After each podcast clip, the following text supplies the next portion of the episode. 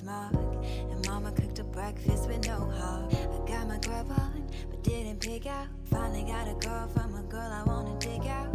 Hooked it up. 嗨，各位同学，大家好，我是瑶瑶老师，欢迎大家来到今天这一期的英语口语每日养成。今天的话呢，我们来看一段简短的对话。So see you at seven. All right, I'm counting the minutes. So see you at seven?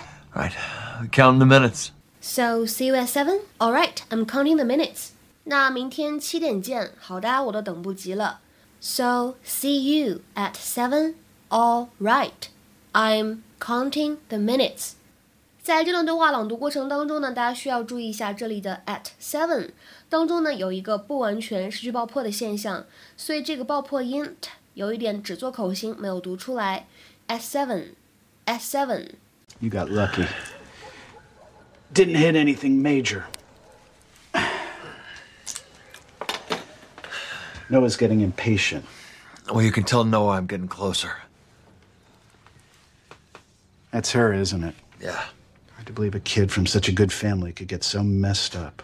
I met somebody who recognized her photo. I think she rented a room over on Pine Avenue.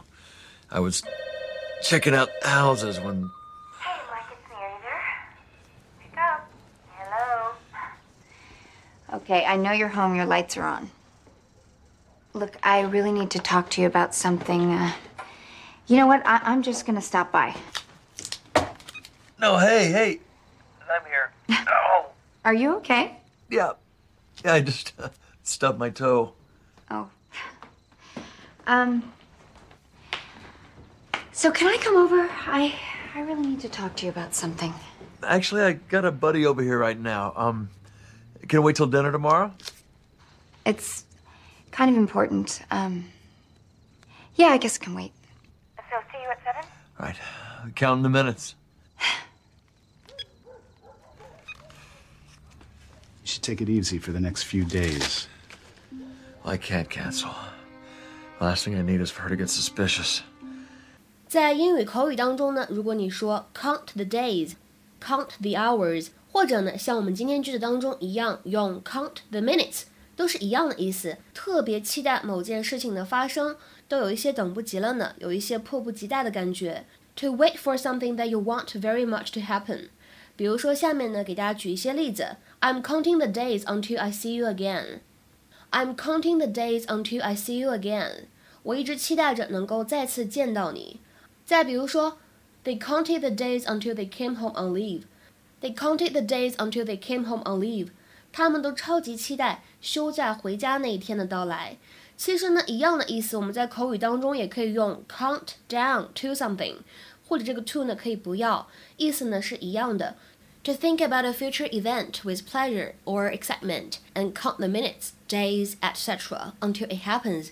这个其实还蛮好理解的，因为我们说在英语当中，count down 就是把这个 count 和 down 放在一起作为一个合成词名词来理解，表示什么呢？表示倒数计秒。比如说火箭就要发射了，我们倒计时十九八七，对吧？六五四三二一，这叫做一个 countdown。下面呢，来给大家举一些例子。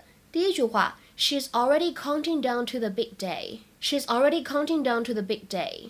他呢已经日日夜夜都在期盼那个重要日子的到来了。有可能是小朋友怎么样呢？之前爸爸妈妈承诺过要去迪士尼玩儿，或者呢，比如说这是一个已经成年的姑娘在期盼自己要结婚的那一天，对吧？Wedding ceremony 是非常重要的一天，等等都可以适用这样的句子。